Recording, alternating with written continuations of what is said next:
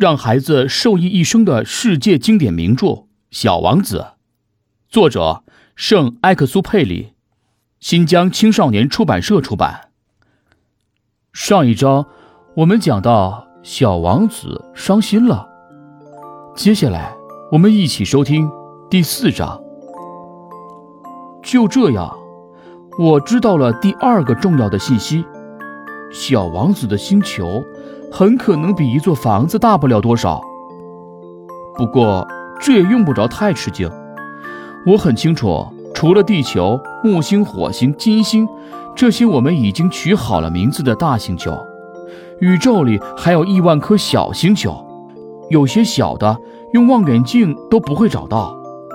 曾有一位天文学家发现了一颗这样的星球，他没给它取名，只是编了一个号码，比如这样称呼它：小行星第三二五号。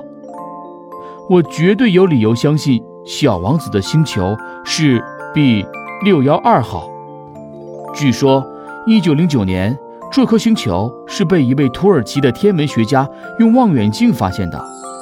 为了向世人告知他的发现，这位天文学家把他报告给国际天文大会。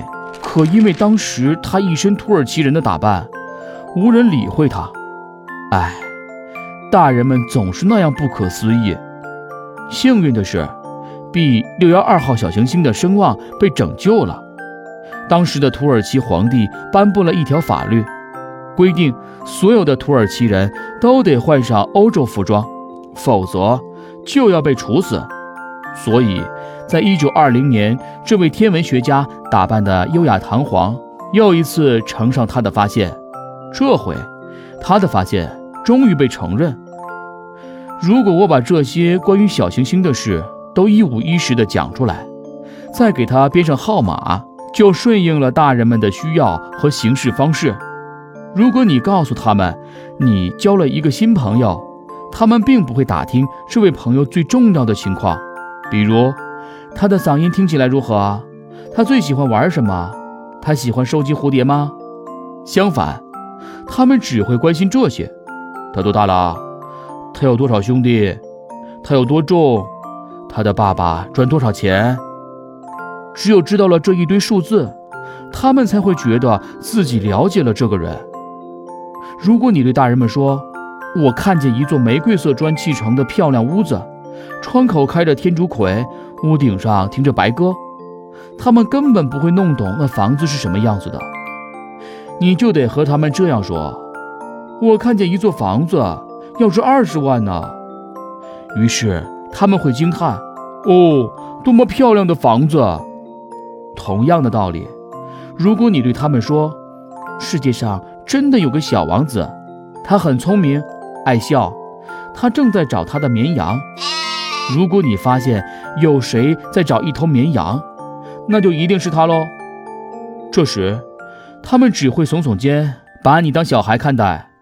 可如果你对他们说，小王子的星球是 B 六幺二号小行星，他们就会深信不疑，不再问长问短。大人们就是那样的，不值得小孩们去挑战。小孩对大人。总得表现得宽容大度。不过，对我们这些能看透一切的人来讲，那些数字完全是浮云。我也许该时髦些，用童话的方式来开头。我该这样说：很久以前，有一位小王子，住在一个比他大不了多少的星球上。他找啊找啊，想找一头绵羊。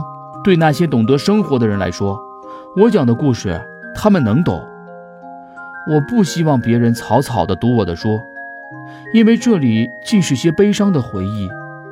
我的朋友带着他的绵羊离开我，算起来已经有六个年头了。如今我讲出他的故事，是为了不将他忘记。忘记朋友是很悲哀的，不是每个人都会有朋友。如果我忘了他，我就会像那些大人们一样，除了数字，什么也不感兴趣。因此，我又买了一盒颜料和一些画笔。在这个年龄，再拾起画笔真不容易。除了在六岁那年画过的蟒蛇肚子里和肚子外的东西以外，我再也没有画过别的任何东西。我想尽力画的像些，可并没有太多把握。一幅好像还可以，另一幅就不太像本人。小王子在一幅画里显得太高，在另一幅画里又太矮。我也搞不准他衣服的颜色，所以我只能摸着石头过河，画的时好时坏，希望还能看得过去。我也许还画错了不少更重要的地方，但那并不是我的错。我的这位小朋友从来不和我多讲什么，也许他认为我和他是一类的。可是，唉，我又如何懂得透过河壁看到里面的绵羊？也许我有点像那些大人了。这真是不得已的事。我用画笔描绘小王子，接下来。又会发生什么有趣的故事呢？我们下一章继续讲述。